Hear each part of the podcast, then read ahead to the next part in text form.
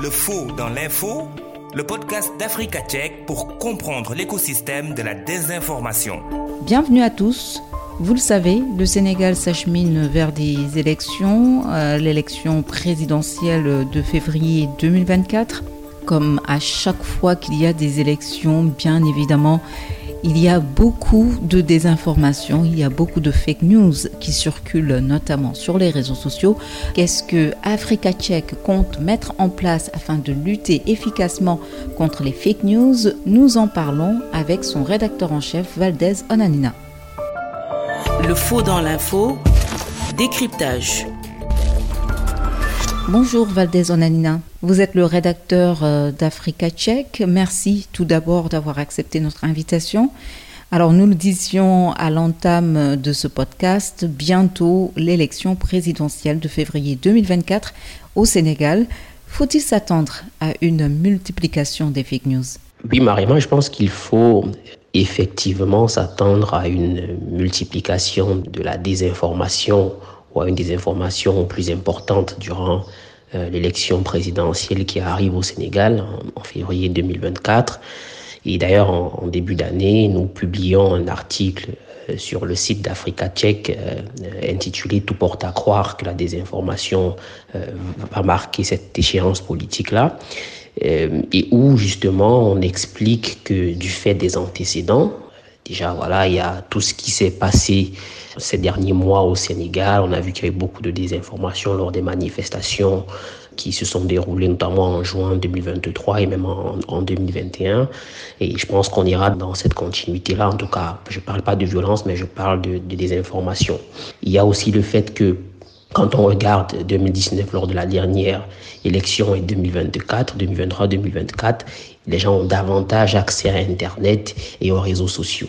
Donc cela aussi est un facteur qui favorise euh, la multiplication de la désinformation. Il y a encore aujourd'hui un défi qui est important, qui est l'intelligence artificielle et beaucoup d'acteurs font recours à l'intelligence artificielle pour euh, fabriquer de la désinformation. Et si vous ajoutez à ça euh, le fait que les gens ont pris conscience, malheureusement, euh, de ce que la désinformation permet de manipuler les masses, notamment dans des périodes électorales. Voilà, euh, tout est réuni en tout cas pour qu'on se dise que voilà, cette élection-là sera marquée par la désinformation. Maintenant, les acteurs se préparent et on espère qu'il y aura aussi une réponse appropriée à ce phénomène-là. Pouvez-vous nous donner l'exemple d'un fake news qui a eu un impact important dernièrement au Sénégal? Bon, les exemples sont légion. Après, euh, un exemple de fausse information qui a eu un impact important, moi, je vais euh, peut-être euh, évoquer ce qui s'est passé récemment lors des manifestations du juin 2023, où au départ, d'abord, voilà, il y avait eu ces personnes qui avaient été identifiées et nommées nervis qui réprimaient la foule aux côtés de la police, des agents de force de l'ordre, ce qui avait été nié au départ par celle-ci et après des travaux journalistiques ont établi que justement euh, ces personnes-là avaient été en quelque sorte recrutées par la police et avaient œuvré aux côtés de celle-ci dans la répression contre les populations. Je pense que une des informations comme celle-là ou un cas comme celui-là est assez important. Euh, ça permet aussi de comprendre ou de réaliser que quand on parle de fake news aujourd'hui, de désinformation, ce n'est pas qu'un effet de mode, c'est quelque chose qui existe dans notre environnement, qui est utilisé parfois par les pouvoirs publics, mais pas que. Euh, là, j'ai juste pris un exemple. Il y a aussi des exemples où la désinformation a été utilisée par des personnes qui ne sont pas des pouvoirs publics, mais en tout cas, il faut qu'on prenne conscience du niveau euh, auquel cela se joue et qu'on prenne justement conscience de l'incidence que cela peut avoir euh, dans, dans le débat public et même sur la vie des gens.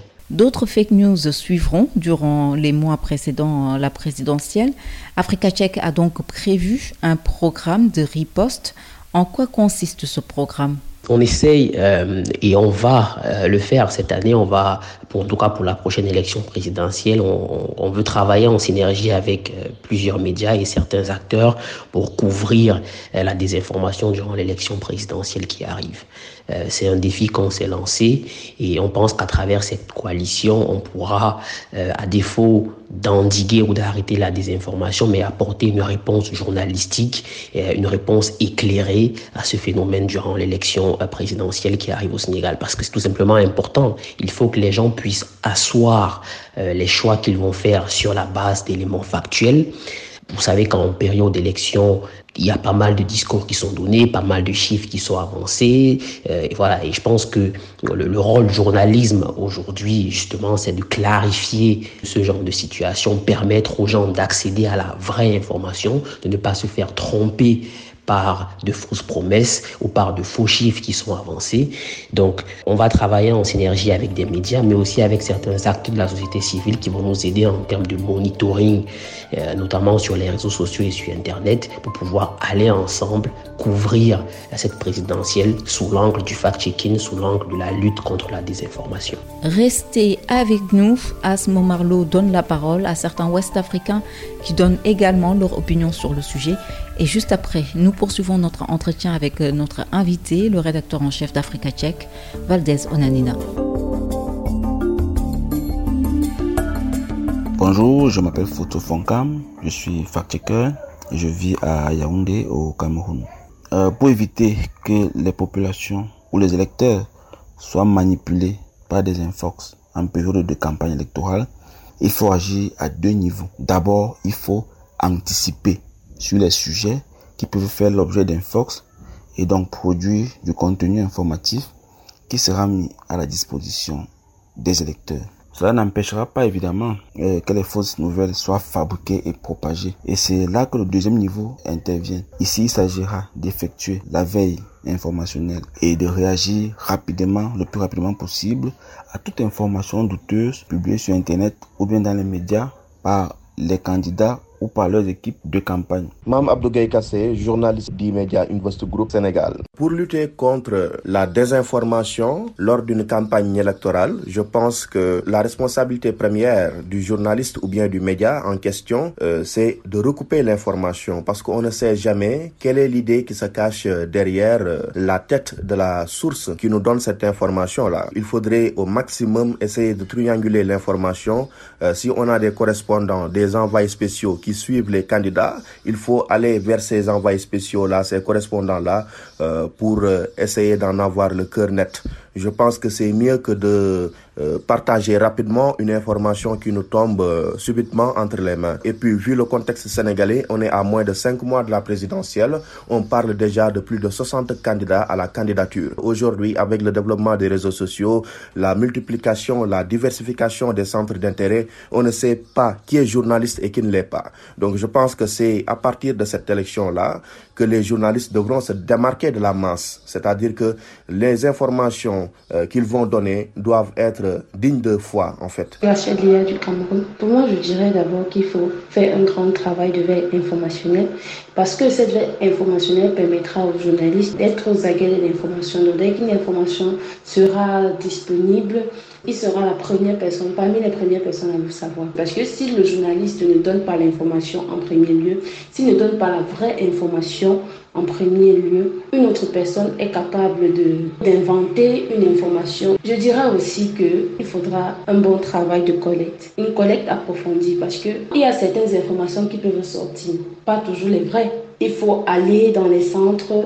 regarder exactement ce qui se passe, être disponible collecter surtout à fond parce que en période électorale, il y a tellement de choses qui se disent et qui se font. Merci à Asmo Marlowe d'avoir recueilli euh, ses propos et nous poursuivons notre entretien avec le rédacteur en chef d'Africa Tchèque, Valdez Onanina. Africa Tchèque a donc prévu un programme de riposte durant les mois précédant la présidentielle. Comment comptez-vous euh, mettre en œuvre ce programme? Alors, il s'agira d'un travail de synergie. Il s'agira d'un travail qui va être fait ensemble. Euh, tous les articles qui vont être publiés dans le cadre de cette coalition euh, seront publiés par toutes les parties prenantes. Ça, c'est déjà euh, le premier point à noter. Et l'idée derrière cela, c'est de faire en sorte que ces articles-là, ces contenus, aient une portée plus importante, puissent toucher le maximum de personnes possible en un laps de temps. Donc ça, c'est la première chose. Donc, ça va être un travail euh, collaboratif. Nous allons travailler sur les mêmes standards avec les mêmes exigences afin de nous assurer qu'il s'agit d'un travail transparent et qui répond aux normes requises en matière de fact-checking. Euh, la deuxième chose, c'est que en termes de communication sur le projet, toutes les parties prenantes vont communiquer sur ce projet parce que, euh, vous savez, c'est aussi l'un des défis aujourd'hui du fact-checking, c'est communiquer sur ce qui est fait. Donc, toutes les parties vont pouvoir communiquer sur ce travail-là, sur cette coalition.